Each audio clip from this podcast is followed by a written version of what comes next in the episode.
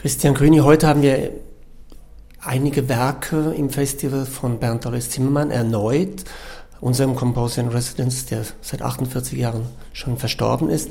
Ähm, und bei ihm gibt es einen ganz wichtigen Begriff, nämlich die Zeitkugel oder besser gesagt die Kugelgestalt der Zeit. Er sprach in seiner Musik von einer Kugelgestalt der Zeit. Das klingt ein bisschen befremdlich, wenn man es erstmal hört. Was müssen wir uns darunter vorstellen?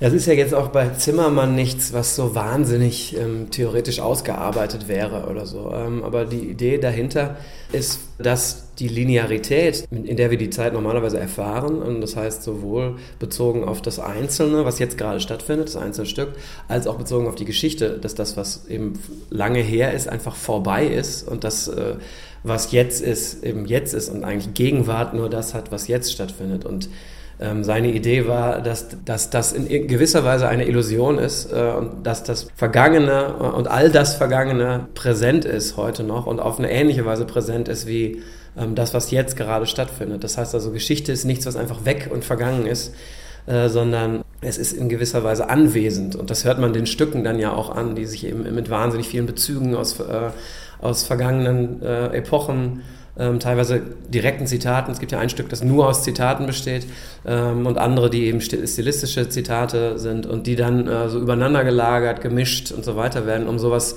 herzustellen, so ein bisschen wie eine, eine Zeit, die, also eine historische Zeit, in der alle Zeiten gleich präsent sind und eine, auch eine, eine Zeit des einzelnen Stückes, die nicht einfach linear von, von einem Anfang zu einem Ende verläuft. Bernd Olles Zimmermann hat es in den 1950er, 60er Jahren formuliert, vor allem in, im Zusammenhang mit seiner Oper Die Soldaten, diese Kugelgestalt der Zeit. Und damals war das vielleicht noch etwas Ungewöhnliches, aber mir scheint, diese Kugelgestalt der Zeit äh, deckt sich doch sehr stark mit unseren Erfahrungen, wenn wir ins Internet gehen und da eigentlich ganz viele Zeiten präsent sind übereinander. Oder ist das jetzt ein bisschen eine eine kurzschlüssige Folgerung.